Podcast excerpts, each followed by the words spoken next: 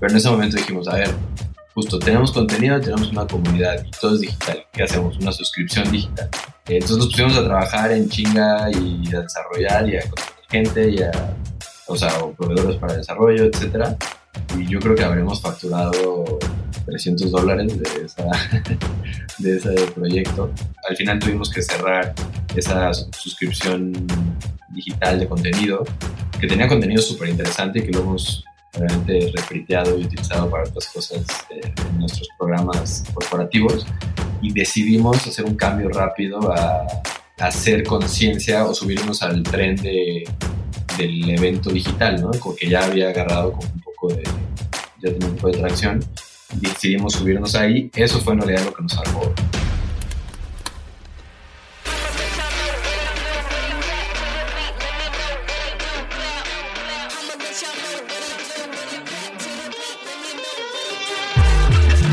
Hola, hola, doy la bienvenida a un episodio más de True Growth Podcast. Yo soy Fernando Trueba y semana a semana entrevisto a los emprendedores detrás de las startups más innovadoras de Latinoamérica para conocer su historia, los retos que enfrentaron, cómo salieron adelante y dejarte aprendizajes prácticos que puedas aplicar en tu negocio o carrera. Hoy tengo como invitado a Carlos Simbrón, cofundador y CEO de Fuck Up Nights, la empresa que tiene como objetivo que tanto las compañías como las personas normalicemos, asimilemos y aprendamos de nuestros fracasos. Fuck Up Nights inició como una idea en una carne asada entre cinco amigos. Diez años más tarde, la empresa tiene presencia en 215 ciudades en 62 países, ha organizado más de 15.000 eventos y ha tenido una asistencia total de más de un millón de personas. El fracaso es sin lugar a dudas uno de los tabúes más encarnados dentro de la cultura latinoamericana y es uno de los frenos más fuertes que enfrentan las compañías y las personas para lograr la mejor versión de sí mismas. Hoy Carlos va a platicar cómo inició Fuck Up Nights, cómo se tuvieron que reinventar durante la pandemia y los efectos que tiene en una persona el compartir sus historias de fracaso. Antes de iniciar con la entrevista, te invito a que vayas a truegrowthcup.com para que conozcas todos los recursos que tenemos disponibles para emprendedores y para personas interesadas en conocer más sobre growth y el mundo de las startups.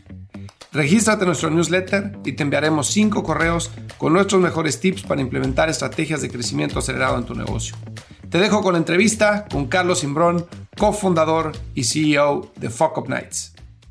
Carlos, bienvenido a True Growth Podcast. Gracias por tomarte el tiempo de platicar conmigo hoy. ¿Cómo estás? Hola Fernando, eh, gracias por la invitación y encantado. Oye, ¿por qué no platicamos ya de lleno del fracaso?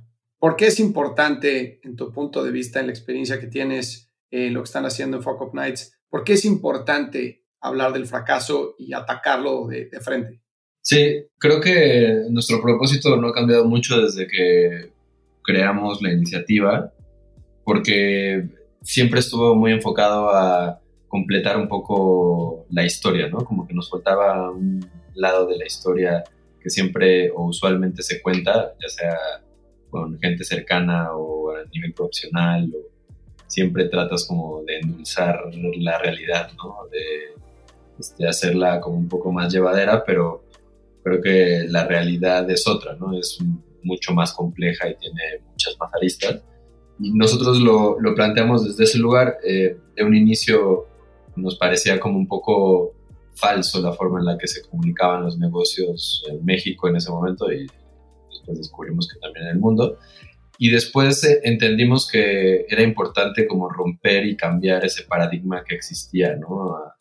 Muy desde el origen de del éxito como, como parte del sistema, ¿no? Y este, aparte el éxito actual que está referenciado al dinero, al lujo, al consumo, etc. Entonces, creemos que así como la gente le da valor al éxito actualmente, se le tiene que dar valor al fracaso porque son como dos lados de la misma moneda.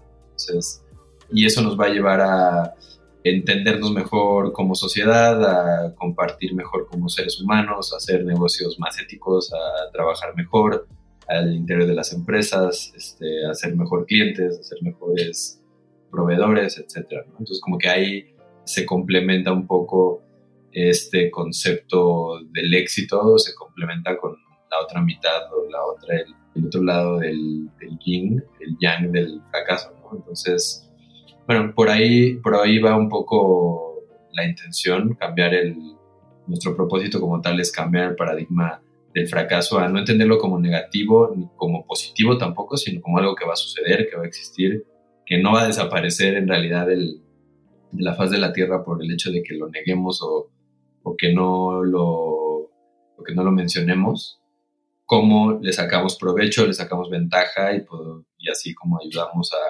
tener un mundo un poquito mejor. A ver, mencionaste, primero que nada, estoy 100% de acuerdo con lo que estás diciendo y ahorita entramos un poquito más a fondo en esa parte, pero mencionaste dos cosas que me gustaría hacerle doble clic. Primero, que se dieron cuenta de que cómo se comunicaba el fracaso era como hacer sugarcoating, ¿no? Como endulzarlo a nivel, a nivel empresa. ¿Cómo se dan cuenta de esa parte? Pues en el momento en el que iniciamos había como toda una movida, o sea, eso tiene 10 años, ¿no? Este año cumplimos 10 años. Y había una movida como de nuevas conferencias, TED estaba como justo despegando, eh, había como, había muchos eventos con apellido Talks y Nights y, ¿sabes? Como que había mucho de eso. Y siempre veíamos como lo mismo en el escenario y también abajo del escenario, ¿no? Como que mm. alguien que te entregaba su tarjeta o networkaba contigo te decía como, o sea, lo primero que, que quería dejar claro es que cómo le estaba yendo chingón. no sé si puedo decir este. Sí, claro, sí, sí, sí. Pero sería acá, pero el tema es que siempre había como una especie de, de intercambio de decir cómo todo estaba perfecto. Y eso, pues, Obviamente está increíble decirlo y estamos llenos y rodeados de ese como parte positiva, que ahora lo vemos como ese optimismo extremo, ¿no? O medio fantasioso incluso. Y a veces acabas mintiendo en esa, en esa dinámica, ¿no? Acabas como exagerando cosas o diciendo cosas que te gustaría que fueran, pero que no son así. Entonces, eh, veíamos como mucha de esa dinámica que nos parecía muy bullshit que ahora se ha ido como, no es que haya dejado de existir, pero creo que desde que surgieron proyectos como el nuestro han, ha, ido como equilibrándose un poco la cosa y la intención es que, que siga sucediendo así, ¿no? Entonces, creo que nos dimos cuenta desde el principio, desde ahí nace, después fuimos entendiendo también la lógica dentro de empresas a nivel más eh, sectores o industrias de emprendimiento o industrias más de nicho, dependiendo de cada, industria, ¿no? Pero creo que al principio fue así, por eso surge, y después no cambió mucho la, lógica, esa lógica que teníamos, pero sí nos fuimos dando cuenta ya de cosas más específicas en, cada situación. Sí, esto que dices es, o sea, es que me da mucha risa porque, o sea, te metes a ver el perfil de la gente en LinkedIn y es que es para cagarte risa, ¿no? O sea, todo mundo es Elon Musk, utilizan palabras, todo el mundo tiene su perfil en inglés, ¿no? Aunque sean mexicanos, este, y utilizan palabras como spearheaded y este, transformed y, todo ese tipo de cosas que, que realmente muchas veces están lejos de la realidad, ¿no? Y, creo que también eso ha hecho muy complicado, si ves uno de los impactos, el tema de reclutamiento en empresas, ¿no? Porque, como dices, ya hay mucha gente que miente y probablemente fuiste parte de un equipo que hizo algo, pero pues, en el momento de la entrevista tú te adjudicas todo el crédito, ¿no? Y, entonces contratas a esa persona y le das la responsabilidad para que así lo haga y pues no sabe ni por dónde empezar. Pero también creo que es un tema, un tema cultural, ¿no? O sea, en México realmente y en Latinoamérica en general no nos permitimos fracasar, ¿no? O sea, yo creo que en México hay dos cosas que la gente, o sea, te perdona, la gente perdona lo que sea, lo que sea, a excepción de dos cosas, ser pobre y ser un fracasado. Son las dos cosas que no te perdonan eh, nadie, ¿no? Entonces, creo que eso, eso hace mucho que la gente se cierre. Y a la hora de cerrarte y no compartir, pues realmente no asimilas el llamado fracaso, que la palabra fracaso es fuertísima, pero realmente se trata de aprender, ¿no? O sea, todos fracasamos todos los días, o sea, todos los días. Yo la cago 50 veces al día y tampoco te voy a decir que las 50 veces hago una profunda reflexión de por qué pasó, pero sí trato de hacer una reflexión de qué fue lo que pasó cuando son cosas mayores y, aprender y que no me vuelva a pasar, ¿no? Y, es la única forma de mejorar, es un proceso, ¿no? Entonces, cuando ustedes ven, ven esto, ¿cuál es su intención? O sea, se sientan y dicen, tenemos que cambiar este tema. ¿Con qué objetivo? Y más que nada, como ¿lo piensan como un negocio, lo piensan como un movimiento, como una plataforma? o ¿Cómo lo idearon? Pues mira, depende de a qué Carlos de estos últimos 10 años le preguntes. Al de aquel entonces. Claro, el de aquel entonces era una idea para divertirnos. O sea, la historia, y es como ya medio leyenda urbana, pero es muy real, es que estábamos borrachos cuando hicimos la cuando se nos ocurrió, pues. Y la diferencia de muchas eh, buenas ideas de la borrachera es que nosotros la, nos la tomamos en serio y la llevamos a cabo, ¿no? Fue, literal, estábamos en una carne asada donde pues, después de un ratito, unas chelas, pues, ya te pasa el mezcal y, y era una carne asada muy interesante, como que lo veo en retrospectiva y había perfiles muy, muy interesantes, gente que después también hizo otras cosas, no necesariamente que surgieron de ahí, pero que desarrolló otros proyectos. Y estábamos nosotros cinco, eh, casualmente somos cinco socios, cinco cofundadores. Y es como si te dijera de que estás en una de esas como circulitos o bolitas que se arman en las fiestas o en los eventos. Bueno, esos cinco personas que estamos en esa bolita somos los socios. y, así, los, escogimos, como que el serendipity moment sucedió ahí. Pero sucedió también porque, digo, nos conocíamos y, y empezamos como a desarrollar esta idea de qué pasa si nosotros proponemos algo diferente a lo que está sucediendo en, ese momento, que, era lo que te mencionaba, ¿no? Como las mismas conferencias, el speaker que se ve en un super pedestal, que inalcanzable, con proyectos que nunca vas a, a veces ni entiendes o que, o que ni siquiera sabes cómo, cómo llegaron ahí. Nosotros proponíamos como lo opuesto, algo más de a pie, donde la gente se pudiera pudiera interpelar con la persona que estaba ahí enfrente en el escenario, que la historia fuera más real, que fuera una historia de vida y no un proyecto, etcétera, ¿no? Como empezamos a saltar ideas. Y decidimos hacerlo nosotros, ¿no? Como el ejercicio, probarlo nosotros. Entonces, cada quien escogió un fracaso en ese momento y nos lo contamos cada uno con su historia y pues la audiencia éramos los otros cuatro y estuvo muy chingón, o sea, como que me acuerdo de, ese, de esa noche y fue como, como que unos lloraban y el otro como que lo ibas a lo abrazabas y el otro te reías, ¿no? Como que la, lo que sucedió en realidad no, no, estaba, no lo esperaba, o sea, como que esperaba otra cosa, sucedió algo muy cercano, muy natural, nos hicimos más cercanos también entre nosotros, ¿no? Como que parecía que habíamos roto ahí como una especie de película invisible que pues, te limita a profundizar con ciertas personas o con conocidos. Y ahí nos evolucionó nuestra relación también. Y dijimos, puta, esto lo tenemos que llevar a más personas. O sea, estuvo tan chingón, más allá de la idea, como que ya lo pusimos a prueba, lo tenemos que llevar a más personas. Y literal, sin planear absolutamente nada, eh, yo me, me aventé el logo, que sigue siendo el logo original, eso siempre lo digo para que se me reconozca realmente. Hicimos un cartel así de la nada y pusimos una foto ahí de alguien cayéndose.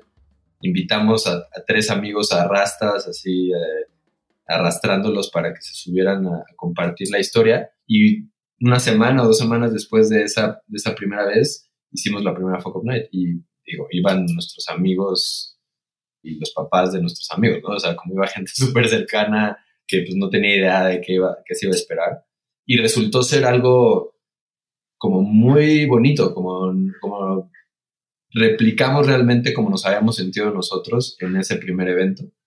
Y así surge, ¿no? Como que obviamente creo que las personas que lo hicimos somos, fuimos las personas indicadas y le aportamos un montón de valor a cada cosa que le sumamos al proyecto, tenía muchísimo valor y eso ayudó mucho también para que fuera evolucionando y creciendo pero en ese momento eran nosotros cinco comprando cervezas en, el, en la tiendita de la esquina y poniéndolas gratis y poniendo un proyector y punto, se acabó. Ese era nuestro evento y nos, las, la pasábamos bomba.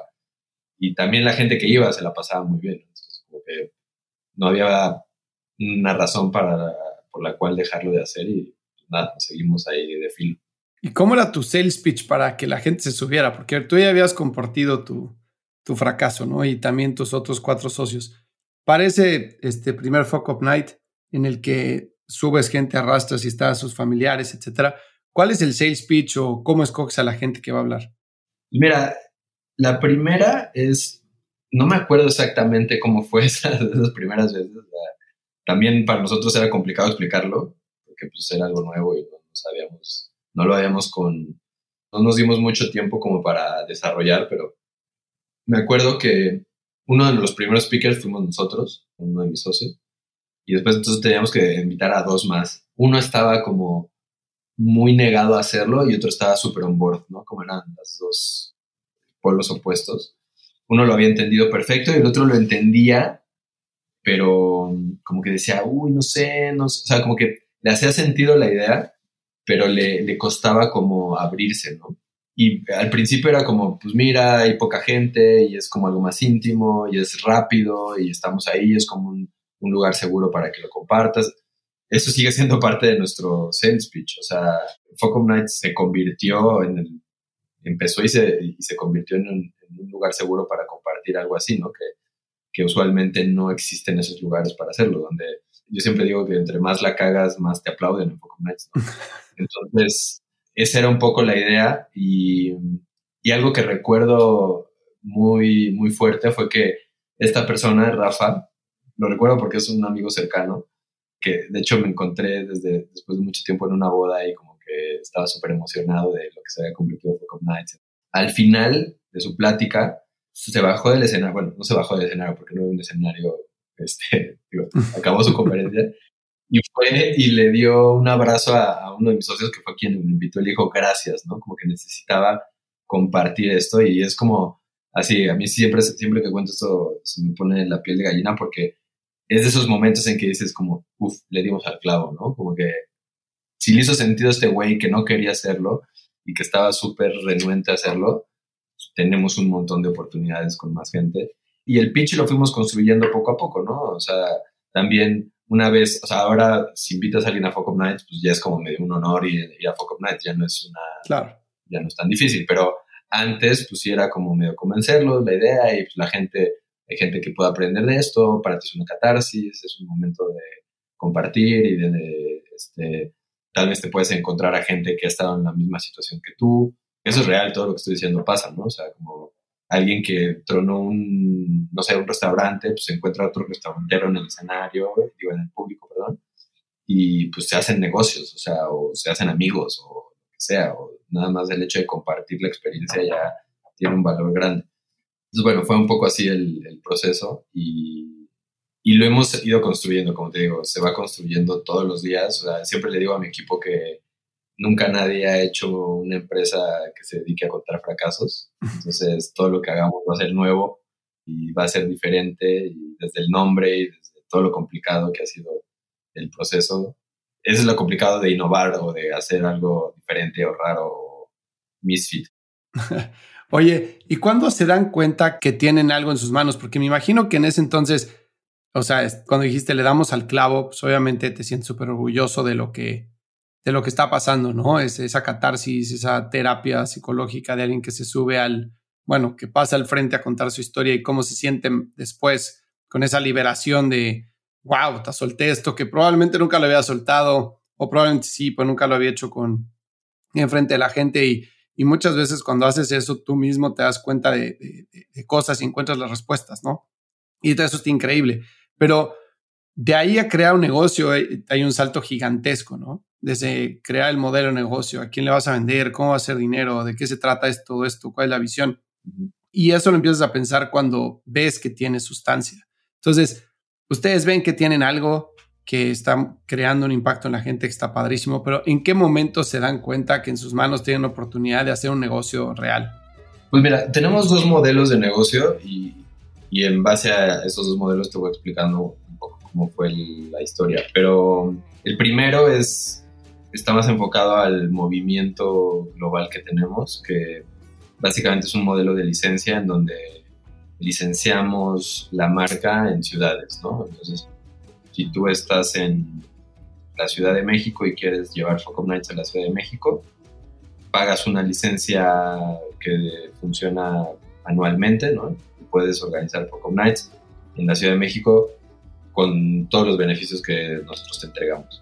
Para llegar a ese lugar, tuvo que haber una demanda. Nosotros estábamos enfocados en hacer nuestro evento en la Ciudad de México, en la primero en la de Roma y luego en la Doctores, ahí donde nos dejaran hacerlo, pues ahí lo hacíamos. Ese era como nuestro, nuestro alcance en ese momento.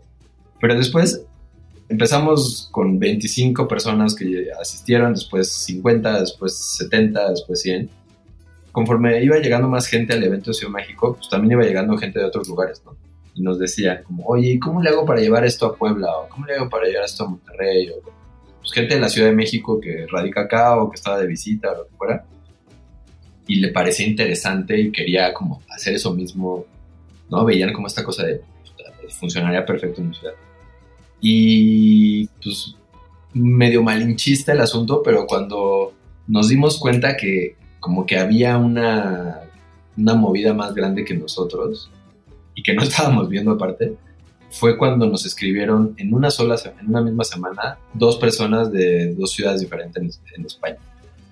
Que bueno, nosotros no habíamos hecho absolutamente nada como para que alguien en España se enterara de nosotros. O sea, tratábamos de hacer bien el evento y cada vez hacerlo mejor y grabar las historias, ¿no? Pero seguíamos con nuestro mismo proyector, seguíamos con nuestras mismas chelas de la esquina, o sea, lo mismo.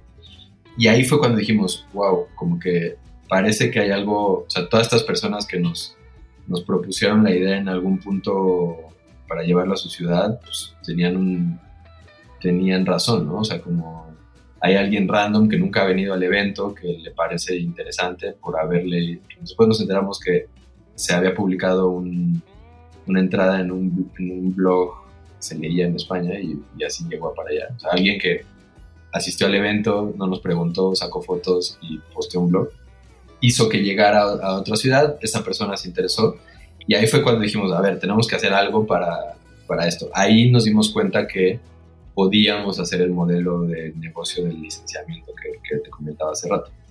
Y bueno, ya teniendo claridad en eso, pues poco a poco fuimos creando desde manuales, al principio el manual era un Google Docs ahí como medio, chafón, eh, ya fue evolucionando y creciendo.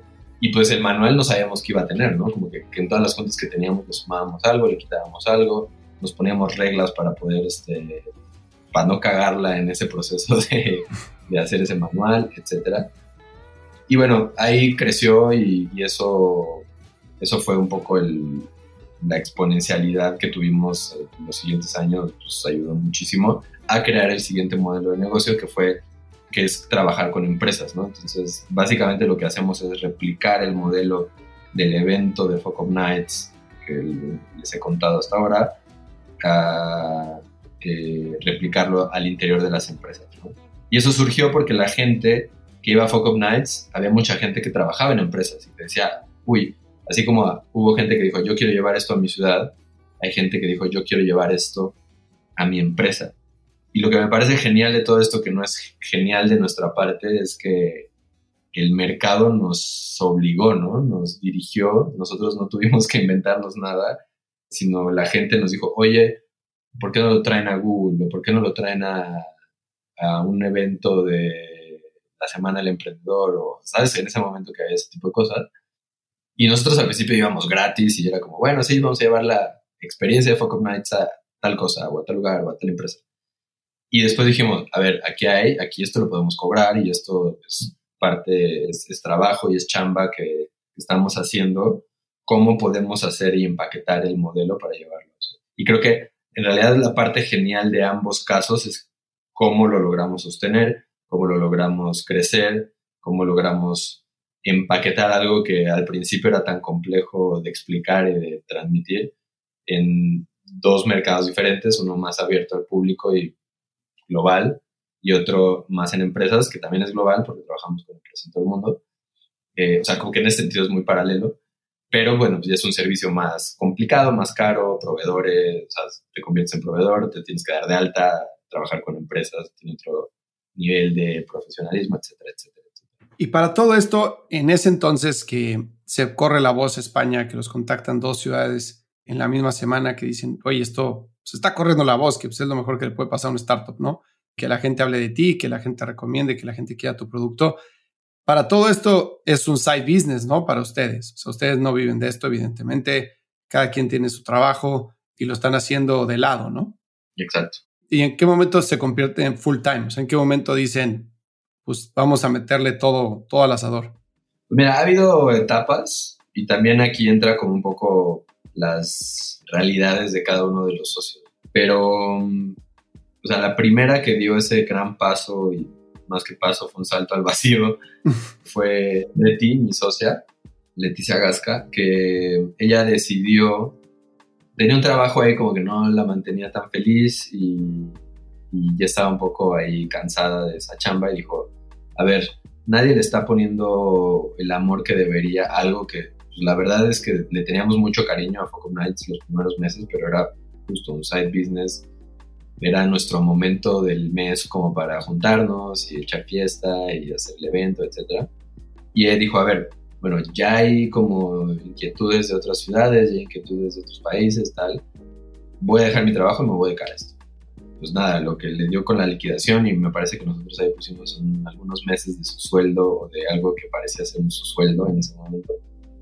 Y ella decidió aplicarle full time y estuvo así algunos años y empezamos ahí en un proceso de ella full time y nosotros part time entre comillas, pero era como básicamente en nuestros tiempos residuales.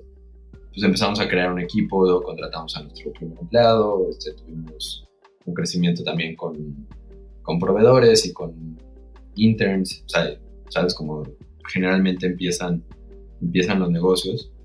Y en ese proceso de, de evolución empezamos a pasar estafetas también dependiendo de las realidades de cada uno, ¿no? Como yo soy arquitecto, entonces yo en ese momento hacía arquitectura y me dedicaba a la arquitectura y después puse otro negocio que también me absorbía tiempo. Otros de mis socios trabajaban en, en otras empresas, hasta que un día la evolución nos hizo pasar la estafeta a otro de los socios como director y ahora, de dos años y medio para acá, me ha tocado a mí también esa estafeta, ¿no? Y depende un poco de las realidades, en verdad.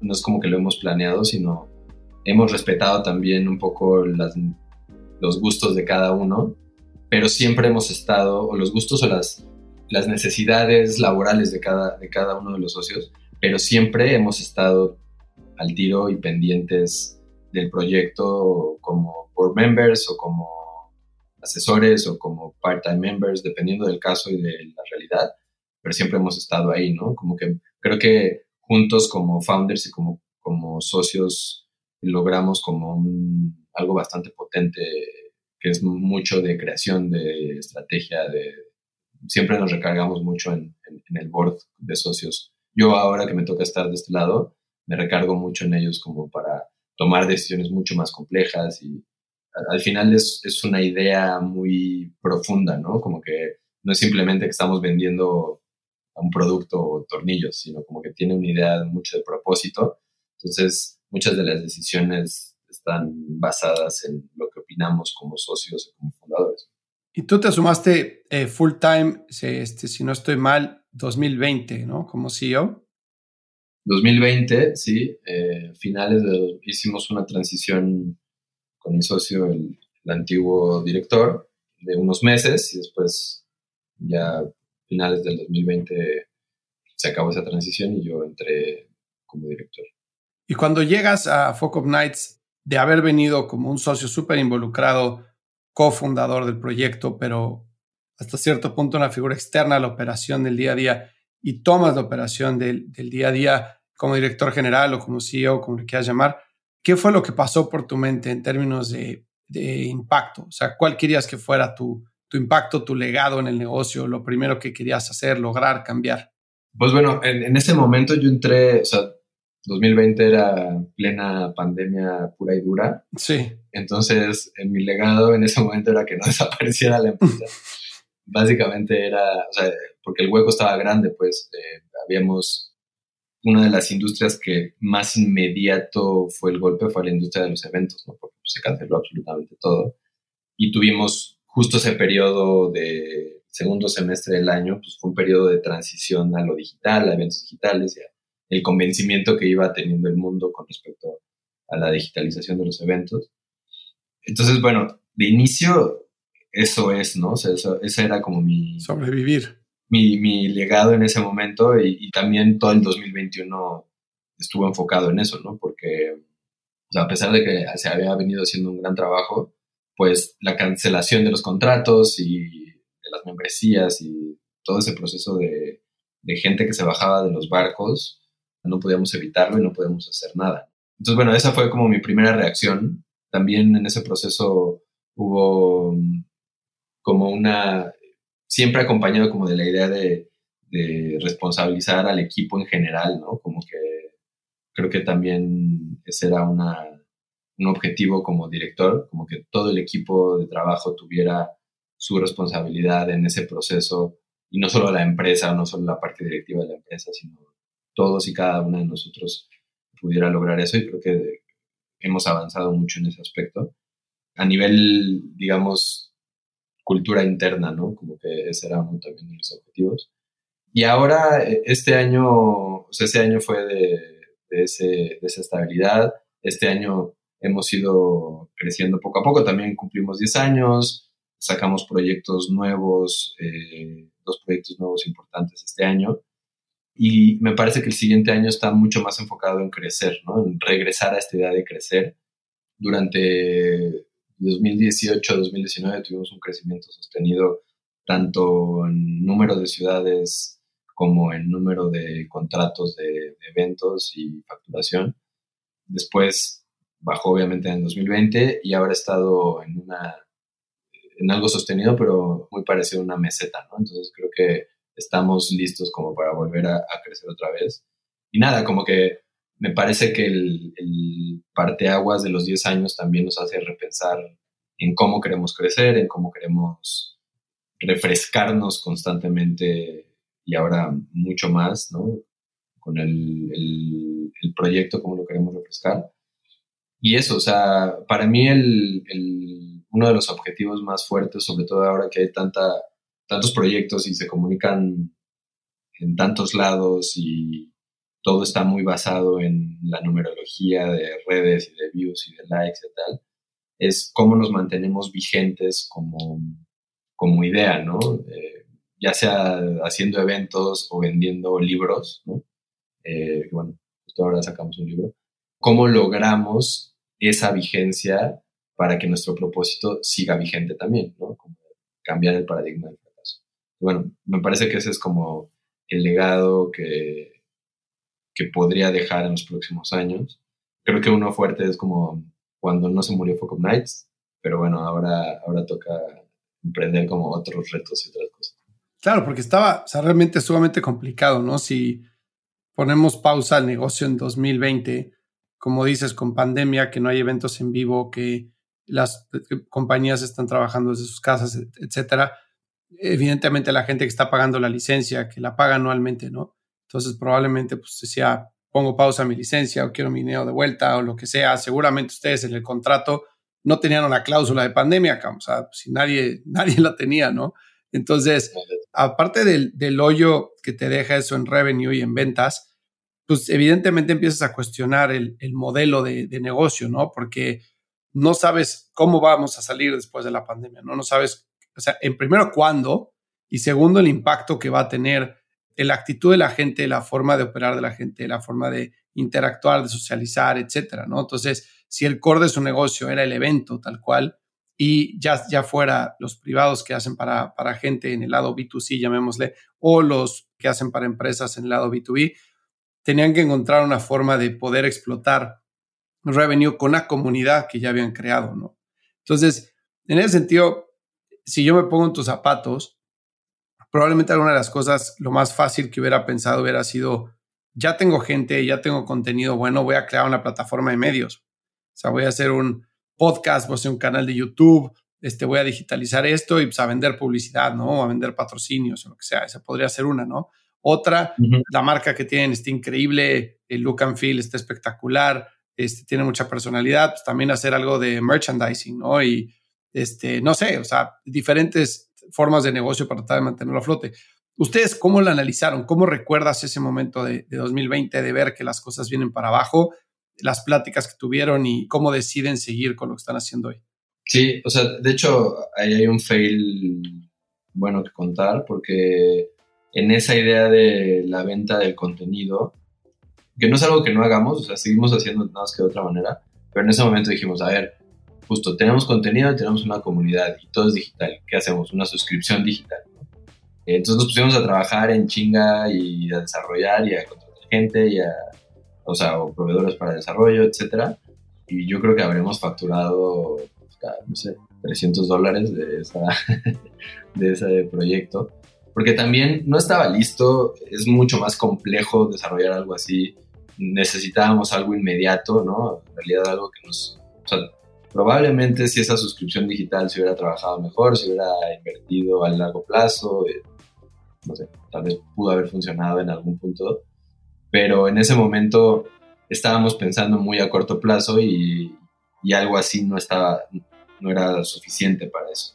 Y después nosotros tenemos algo que es muy interesante, o sea, nuestro, nuestra realidad es muy interesante, es que en digital es muy complicado nuestro alcance, o sea, se nos complica mucho tener alcance a lo digital porque tenemos una grosería en nuestro nombre.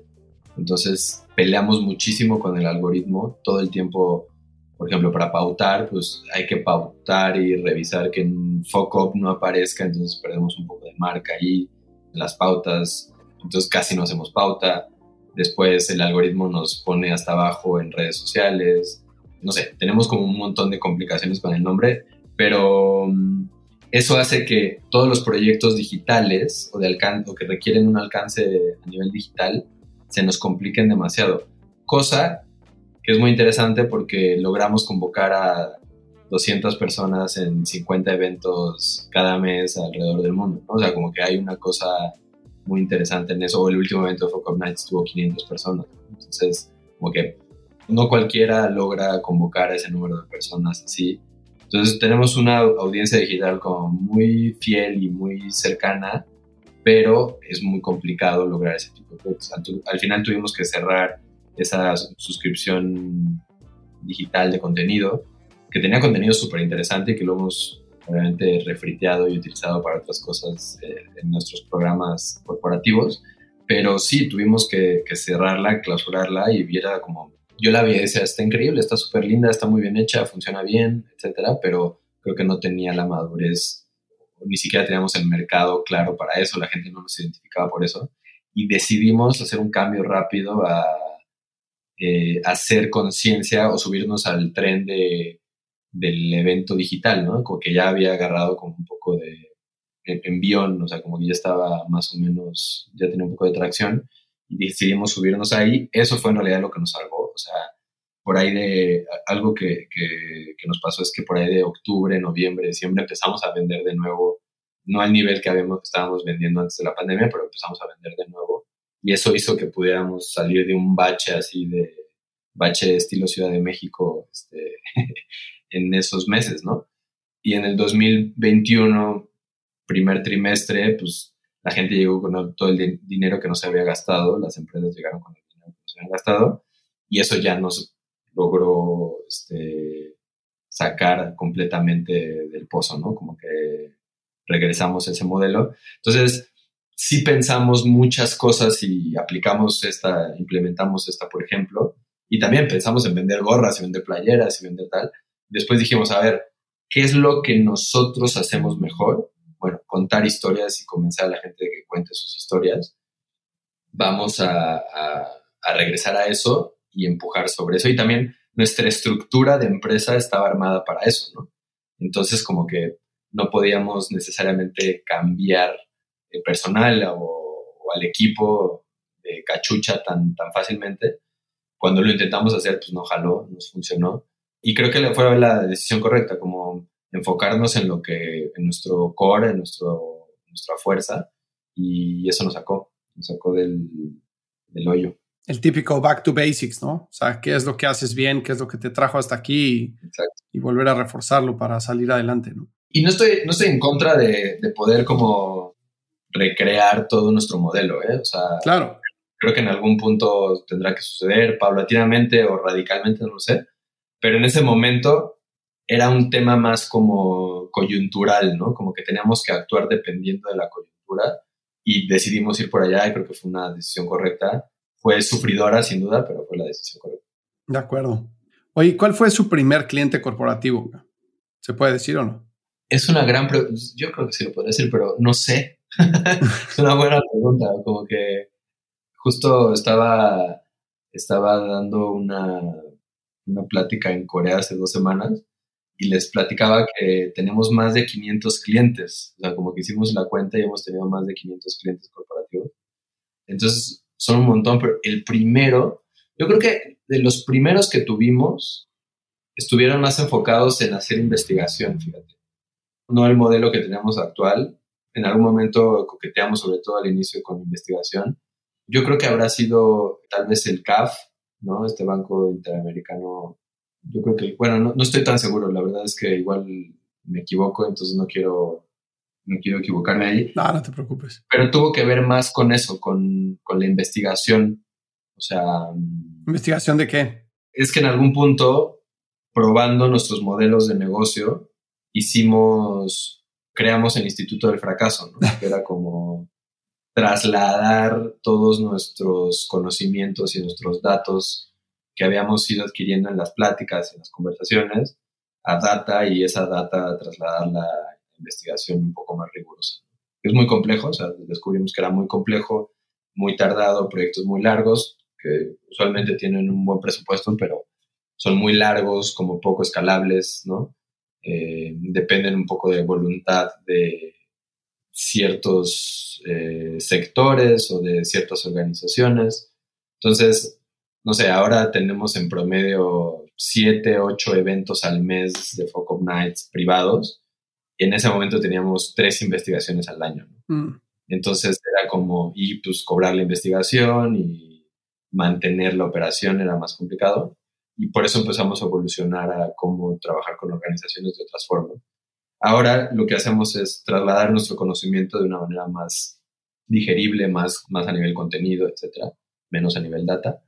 Por eso menciono que, uno de nuestros primeros clientes que, que, apoyó mucho el primer libro que publicamos fue Legade, que es el Centro de Investigación del TEC. Con ellos publicamos nuestra primera investigación. Yo creo que fue Legade, fíjate que ahora recapitulando, porque ahí publicamos nuestra primera investigación académica en ese libro, que es el primer libro, el Focus Book, que publicamos hace ocho años, por ahí desde 2014, yo creo. Entonces, digamos que, ese fue nuestro primer cliente oficial. Y ahorita que decías, tenemos cinco, ocho eventos este, privados al mes. Con los clientes con los que trabajan, ¿qué tanto es un negocio recurrente? De, oye, quiero hacer un evento ahora y otro evento después y otro evento después, y qué tanto son clientes únicos que quieren dar una experiencia en una convención de ventas o en un company meeting o en un town hall o lo que sea, y después ya no, ya no hay tanta oportunidad de sacar más negocio ahí. Pues tenemos una recurrencia alta, ¿eh? o sea, tenemos, digo, para el tipo de, de producto que tenemos. Está entre el 35 y el 50% de nuestro negocio de recurrencia. Depende del, del mes, pero digamos que va más hacia 35. Hay meses mejores, pero muchos clientes son recurrentes. Y hay, por ejemplo, clientes que regresan así después de dos años, ¿no?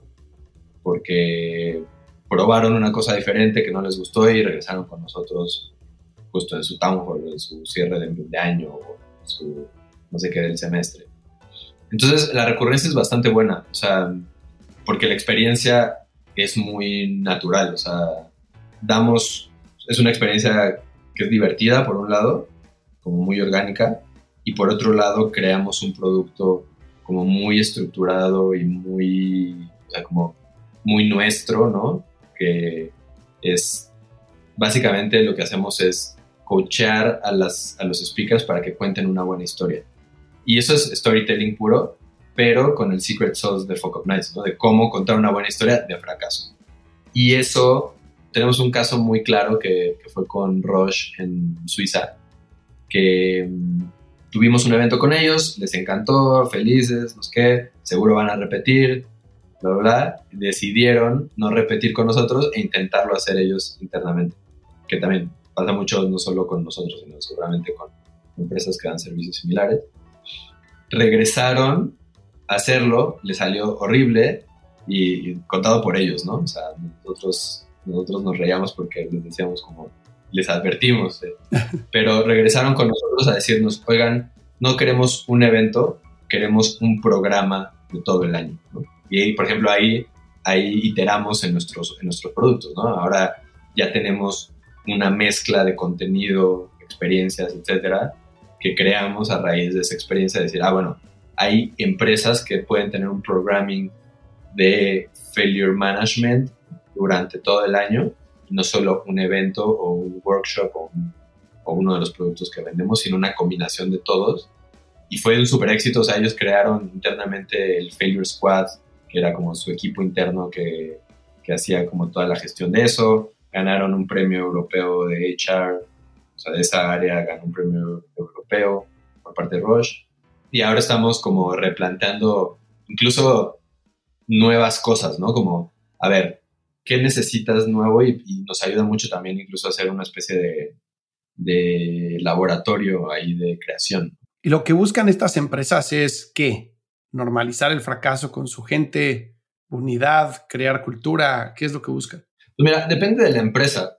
Para muchos es poder hablar de cuando la cagaron naturalmente, ¿no? De cuando se equivocaron. Que no se convierta en algo con una consecuencia punitiva, ¿no? Eh, usualmente hay miedo a, la, represalia eh, dependiendo de la cultura del equipo o de la cultura de la empresa. Hay culturas un poco más arcaicas, hay culturas más nuevas en donde quieren reforzar esta idea de una manera más fresca, ¿no? Hay empresas que tienen formas de hacerlo, tienen procesos en donde lo hacen, pero quieren refrescar ese proceso. Entonces lo hacen a través de Focus Nights en vez de a través de el reporte trimestral o el reporte semestral. ¿no? Entonces cada semestre tienen una Focus Night en donde ahí cuentan sus fracasos y después hay open mics y así. Entonces, dependiendo un poco de la empresa, hay, hay quienes quieren darle seguimiento a algún programa que ya tuvieron en alguna ocasión, o los que repiten con nosotros, que ya entendieron que compartir el fracaso es, este, está bien y que, y que es necesario para poder mejorar y para poder innovar, etcétera. Quieren tener un programa en donde puedan aprender más y profundizar un poco más sobre el tema. Mucho tiene que ver con eso, con aprender para innovar, ¿no? Como del fracaso la innovación, les parece muy atractivo, pero hay otros que están en más baby steps, en donde es, bueno, a ver, cómo compartimos cosas básicas de cuando equivocamos, de los errores que tenemos, de la prueba y el error, etcétera, etcétera, etcétera. Entonces, va un poco por ahí, esas son como las más comunes. Y hay otros que de repente dicen, bueno, ¿cuál es un buen, una buena experiencia para cerrar nuestro, nuestro retiro? Pues, reírnos y compartir nuestras cagadas, ¿no? También hay algo como un poco más superficial que también es válido y que me parece que a mí me encanta que también Focus Nights tenga esa parte más lúdica. ¿no? Que como te comentaba antes de que empezábamos el podcast, a nosotros nos ha tocado mucho con los clientes con los que trabajamos que una de las principales barreras para que puedan implementar procesos de crecimiento acelerado de forma óptima es la resistencia que existe al fracaso en las compañías, ¿no? Entonces, cualquier proceso de crecimiento acelerado conlleva experimentación. Y la experimentación, evidentemente, pues, va a tener muchos fracasos porque se trata de fallar para aprender, mejorar y optimizar, ¿no? Algunos experimentos te saldrán bien a la primera vez, pero será raro. Uh -huh. Varias hipótesis que hagas sobre un problema no serán ciertas y varias soluciones que propongas para resolver un problema pues no funcionarán o no te darán los resultados que estás esperando. Entonces, muchas veces las empresas ven ese proceso como un proceso muy limitado en el tiempo, como de voy a probar la experimentación a ver si me ayuda a crecer mi negocio. Y entonces hacen dos experimentos, no funcionan y, ay, no, pues es que el proceso de experimentación no sirve. Y dices, pues no, güey, evidentemente no es así. Pues es un proceso continuo que tienes que estar haciendo y haciendo y haciendo. Pero para poder implementar de esa forma, necesitas que la gente esté abierta a experimentar y necesitas también tú revisar toda la estructura de la compañía, la cultura de la compañía, eh, la cultura de liderazgo, la forma en la cual evalúas el desempeño de la gente, la, cual, la forma en la cual hablas del fracaso y la forma en la cual compartes el fracaso, la forma en la cual lo celebras y la forma en la cual lo haces parte del proceso, ¿no? Y entonces hay muchas empresas que se quedan atoradas ahí y nos hemos dado cuenta que mucha gente quiere hacerlo y muchos CEOs hablan todo el tiempo de fracasar y romper cosas y hacer cosas que no escalan y aprender y pues lo importante es aprender, no el resultado, etcétera. Pero a la hora que ves cómo miden a sus equipos y qué tipo de KPIs les ponen, cómo les pagan sus bonos, cómo está su compensación estructurada, cuáles son las pláticas que tienen con sus managers para una promoción, etcétera. Toda esa parte del fracaso y de aprender en el proceso queda fuera. Sí, exacto. Porque todos son hard metrics que tienen que dar para poder dar el siguiente paso, ¿no? Entonces, como que el speech está ahí, pero realmente llevarlo a la práctica les cuesta muchísimo trabajo, ¿no? Entonces, no sé si eso es algo que, que con lo que te hayas topado tú también. Sí, completamente. Sobre todo en, en empresas que, que justo valoran mucho desde la métrica, ¿no? Menos desde lo humano. Y al final nosotros damos un servicio, siempre digo que damos un servicio de humanidad, ¿no? Como que, que de alguna manera lo tratamos de transmitir que, pues, equivocarse es humano, ¿no? Y que eso va a suceder y que se tiene, se tiene que tomar en cuenta en el proceso. Y aquí entra como una discusión constante que tenemos o una plática constante que es cómo no hacer apología del fracaso en ese, en ese proceso, ¿no? O sea, cómo decir, ah, bueno, sí, fracasa y vamos a celebrar todos los fracasos sí o sí, que creo que tampoco va por ahí, pero cómo podemos sacarle jugo a eso, ¿no? Eh, y en el análisis está la clave, porque si los bonos solo se dan, no sé, por cuánto vendiste y no por cómo te desenvuelves con tu equipo, por ejemplo. O sea, a mí me parece muy interesante que no tenga un beneficio el hecho de tener una buena dinámica de trabajo, ¿no? Simplemente que eso tiene, para mí tiene mucho valor en una organización, ¿no? Es, de hecho, para mí es como lo que más me, me cuesta trabajo con mi equipo internamente, es como, a ver, cómo tenemos una buena dinámica de trabajo y cómo nos comportamos como, como humanos y no como robots, sino como, etcétera. Y creo que el hecho de entender cosas más humanas como el fracaso nos pueden llevar a que se tomen decisiones de valorar ese tipo de, de acciones más humanas, ¿no? Y no solo cuánto vendimos, cuánto crecimos, cuántos likes, cuántos no sé qué, cuántos, o sea, entiendo que el mundo, o creo que nosotros contrarrestamos un poco, tratamos de contrarrestar un poco lo que está pasando en el mundo, que es métrica, métrica, métrica, métrica, likes, likes, likes, views, views, views, etcétera, etcétera, etcétera. Y hablamos más del soft skill como parte del resultado y no como parte nada más del proceso.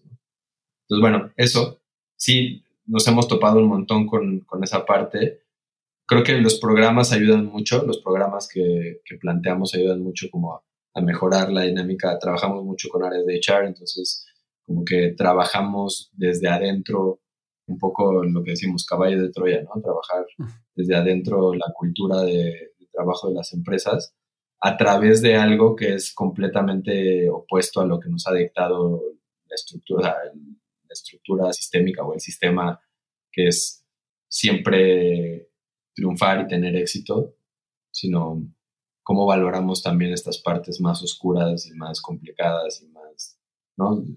Es algo que siempre platicamos a nivel personal, pero las crisis te llevan a eso, ¿no? Te llevan como a evolucionar, a cambiar, a mejorar, a, realmente hacer un corte fino y limpio de, de análisis, etc. Entonces creo que en eso aportamos mucho, pero es complicado convencerlos, ¿no? O sea, es complicado que se quede, que vaya un poco más profundo y no se quede solo en lo superficial, como dices.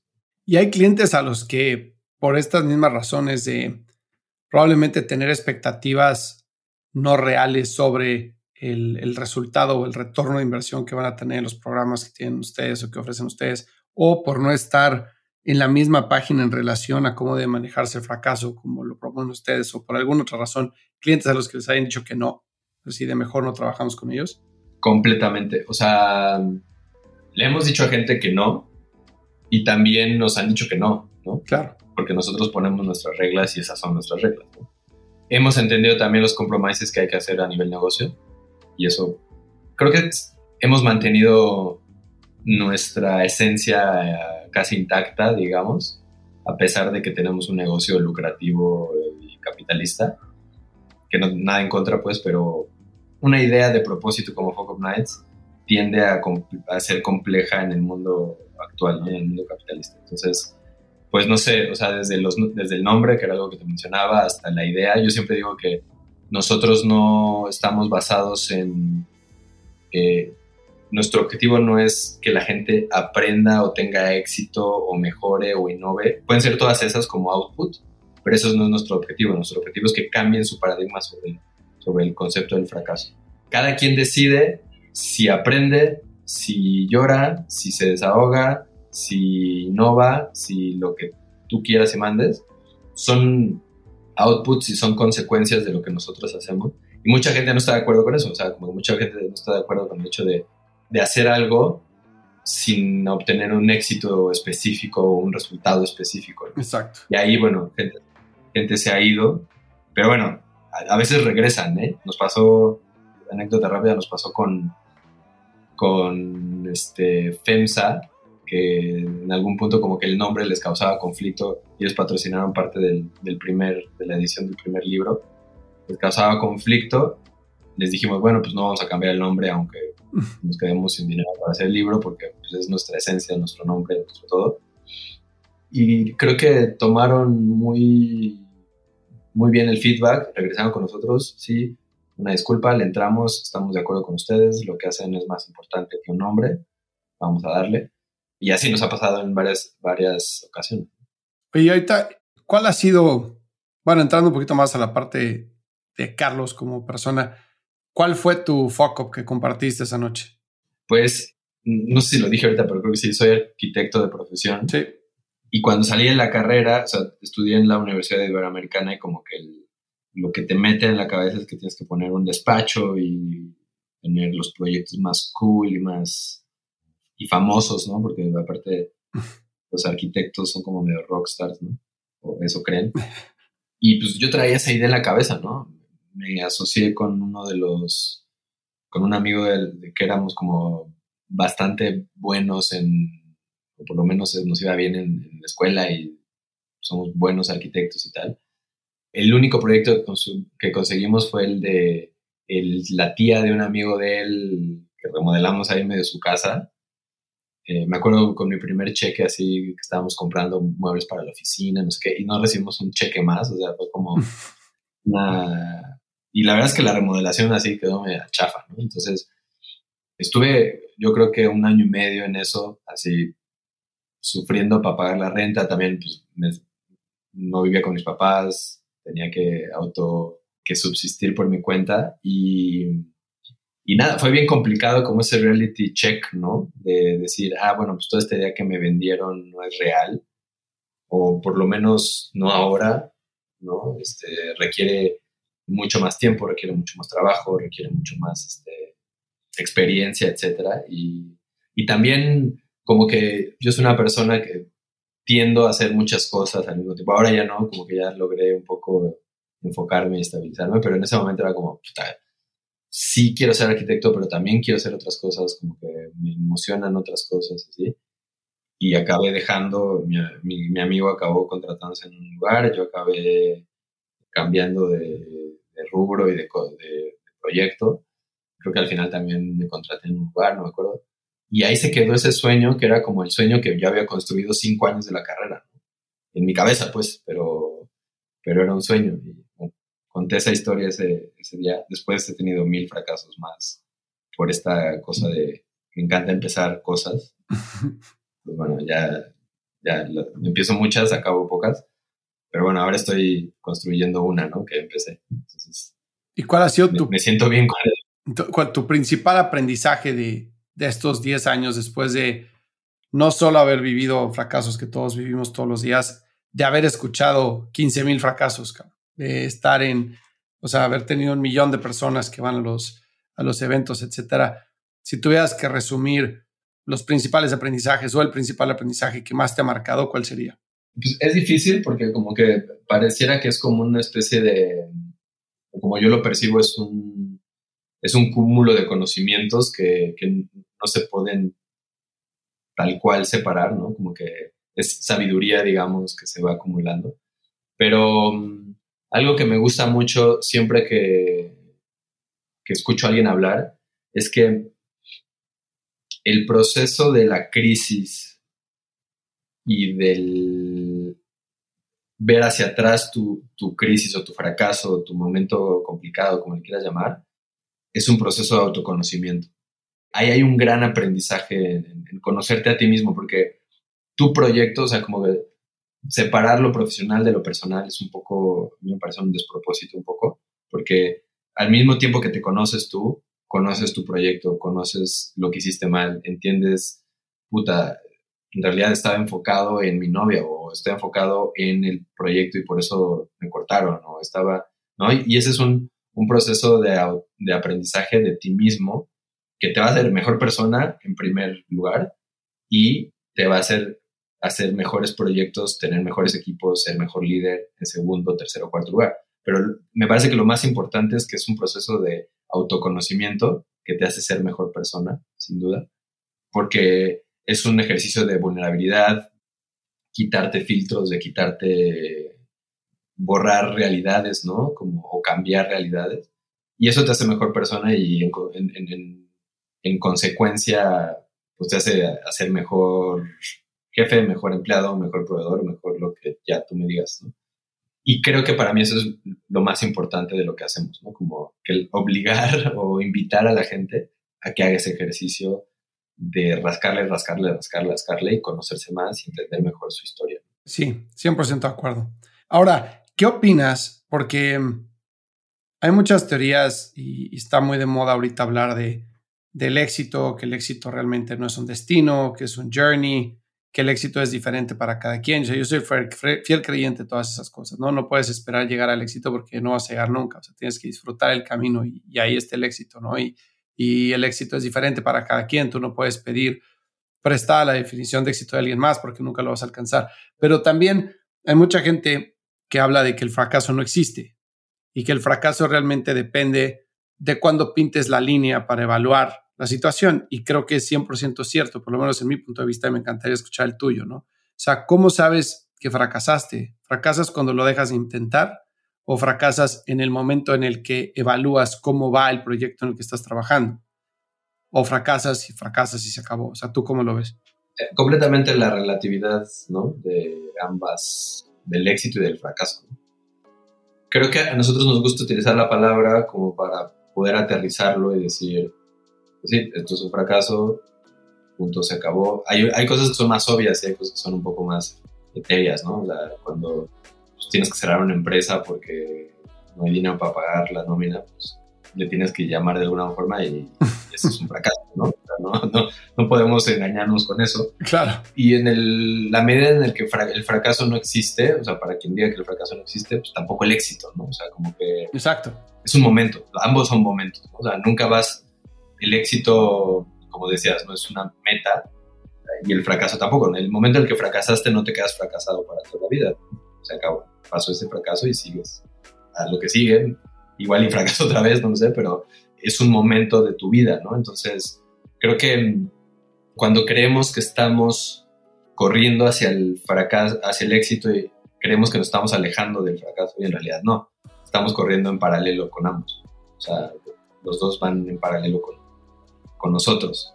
Y en ese sentido, pues te diría que, que, ambos existen o que ninguno existe. O sea, como depende un poco de las creencias de cada quien. Pero sería engañarnos decir que, que no sé, cosas como las que te menciono, ¿no? Cerrar una empresa o acabar un negocio o lo que sea, pues pueden tener otros nombres, puede ser cambio de vida, cambio de proyecto, cambio de lo que sea, pero al final a nosotros nos gusta entenderlo, abrazarlo y después dejarlo ir también. O sea, aparte de, de, nuestra, de, nuestro, de nuestro propósito es, uno de nuestros hashtags favoritos es share the failure, porque es eso, o sea, en el momento en el que lo dices, ya no es tuyo, ya es de la gente también, lo dejas ir, lo compartes, incluso puedes avanzar un poco más con al siguiente fracaso o al siguiente éxito o a descansar o lo que sea que necesites en este momento. Entonces, entiendo perfecto que no hay una claridad. Yo diría que sí existe, o sea, si me tengo que aventurar a decir algo, diría que sí existe, así como el éxito también. pero pues es relativo y cada quien, o sea, tú pensarías que en Alemania no hay tantos fracasos, ¿no? Que hay más fracasos en Latinoamérica. Bueno, pues nosotros tenemos 12, 15 ciudades en Alemania que hacen Focus Nights, es uno de los países con más ciudades, pues porque ellos consideran el fracaso otra cosa, es, otra cultura, es otra, pero es así como el éxito es universal, el fracaso también lo es. Y si vamos a matar a uno, pues tenemos que matar al otro. O sea, básicamente son lo mismo o, como siempre digo, son caras de la misma moneda y están íntimamente relacionados, así como el, el amor y el odio. Completamente, que lo importante es que utilices ese fracaso como un escalón para, para lo, que, lo que sigue, ¿no? Que no sea ahí cortarlo y dejarlo, porque entonces sí, pero que sea un stepping stone para darle la vuelta a las cosas. Exactamente. Oye, Carlos, ¿y dónde puede encontrarlos la gente? ¿Dónde puede conocer más sobre Focus Nights? Pues mira, ahora que estamos estrenando sitio, focusnights.com. Que está espectacular, por cierto. Vaya, gracias. Eh, sí, sí, le echamos muchas ganas y pusimos mucho corazón ahí. Si nos están escuchando personas que trabajan en empresas, pues hay un área para ustedes donde pueden ir. Si nos están escuchando eh, personas que buscan contenido, hay videos y hay este, un blog muy interesante también donde publicamos constantemente. Si están escuchando personas que quieren llevar Focus Nights a su ciudad, también, también ahí pueden encontrar cómo aplicar. Y después en Instagram, eh, arroba Focus Nights también. Es una plataforma que utilizamos un montón y en Facebook también, Diagonal Focus Nights, eh, son como nuestros principales medios. Y bueno, a mí en LinkedIn es donde soy un poco más activo, Carlos Silva. Buenísimo. Pues Carlos, muchísimas gracias por el tiempo. Muchas felicidades por lo que están haciendo. Soy fan y bueno, espero verlos pronto este, acá en Austin.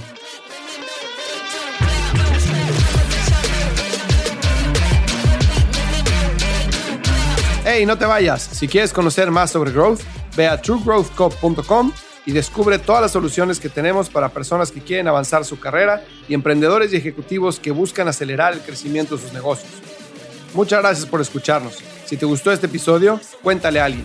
Y si no, también cuéntale a alguien. La mejor forma de ayudarnos es compartiendo tu opinión.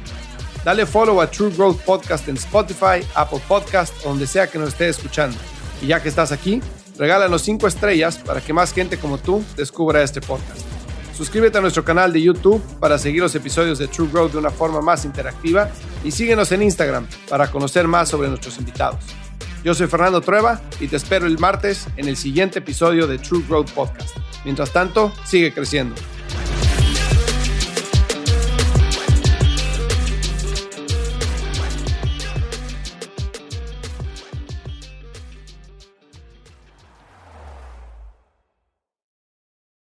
Guys, it is Ryan. I'm not sure if you know this about me, but I'm a bit of a fun fanatic when I can. I like to work, but I like fun too. It's a thing. And now the truth is out there. I can tell you about my favorite place to have fun Chumba Casino. They have hundreds of social casino style games to choose from, with new games released each week. You can play for free anytime, anywhere and each day brings a new chance to collect daily bonuses. So join me in the fun. Sign up now at ChumbaCasino.com. No purchase necessary. VGW. Void were prohibited by law. See terms and conditions. 18 plus.